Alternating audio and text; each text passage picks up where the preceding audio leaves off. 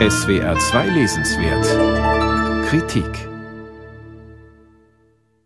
Wenn es doch nur sanfte Debakel wären, unter denen der karibische Inselstaat Haiti leidet. So nämlich heißt Yannick Laans neuer Roman. Sein Titel kommt einem Euphemismus nahe, denn Haitis Debakel sind nicht sanft, sondern brutal.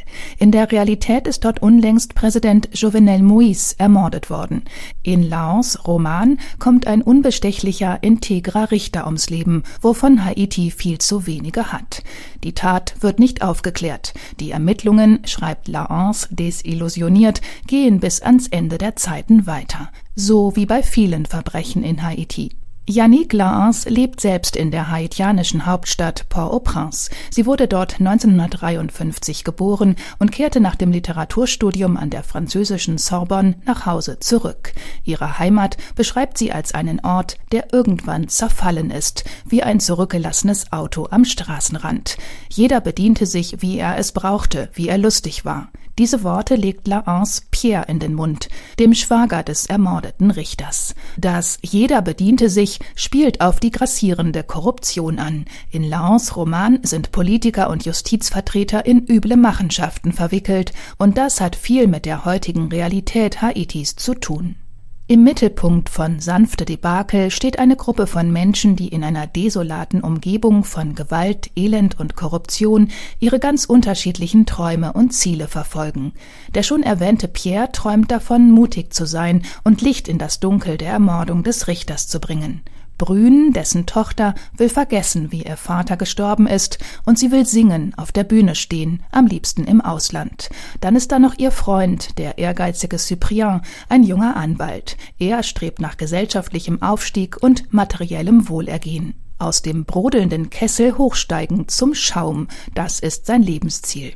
Ezekiel und Joubert schließlich sind zwei junge Männer aus der Unterschicht. Der eine ist hungrig und zornig, träumt von der Revolution und schreibt Gedichte. Der andere macht Karriere als Auftragskiller und zieht daraus und aus dem Geld, das er mit dem Töten verdient, Befriedigung. Pierre und seine Freunde verbarrikadieren sich regelmäßig gemeinsam hinter einem Schutzwall aus Freundschaft, Solidarität und Musik, um der harten Realität eine Weile lang zu entfliehen.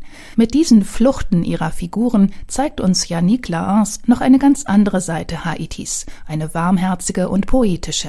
Das Haus von Pierre, der wegen seiner Homosexualität ein gesellschaftlicher Außenseiter ist, wird zu einer Oase der Gastfreundschaft, der praktischen Hilfsbereitschaft, des guten Essens und des befreienden Lachens. Doch außerhalb dieser Insel auf der Insel herrscht das Recht des Stärkeren. Wer keine Macht hat, existiert nicht. Und wer nicht existiert, spricht nicht. Und wenn er doch spricht, wird er dorthin geschickt, wo die Würmer seine Zunge fressen, schreibt Laance. Diese zugespitzte Sprache mit starken, düsteren, zuweilen schockierenden Bildern ist typisch für ihren Roman. Die Autorin macht mit ihrer Gesellschaftskritik vor nichts Halt. Nicht vor den Verstrickungen von Justiz und Politik und ihren schmutzigen Geschäften, nicht vor einem scheinheiligen Katholizismus und dem Fußball als Opium fürs Volk. Die Bubble, die schützende Blase der ganz unterschiedlichen Menschen rund um Pierre, ist ein Gegenentwurf zur herrschenden Gewalt und Ungerechtigkeit.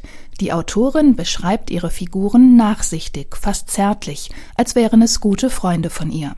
Dabei gleitet ihre Prosa oft ins Poetische. Die Protagonisten wissen, dass Leben und Tod sehr nah beieinander liegen, wie Laance schreibt. Sie leben und lieben also intensiv.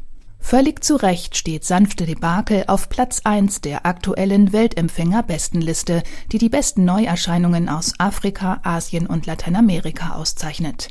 Der Roman hilft, das Land zu verstehen, das derzeit für Schlagzeilen sorgt, weil die Gewalt dort völlig aus dem Ruder gelaufen ist.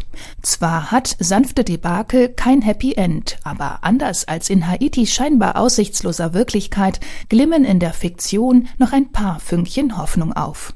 Yannick Laans Roman wurde aus dem Französischen von Peter Trier übersetzt, ist im Litradukt Verlag erschienen und kostet 14 Euro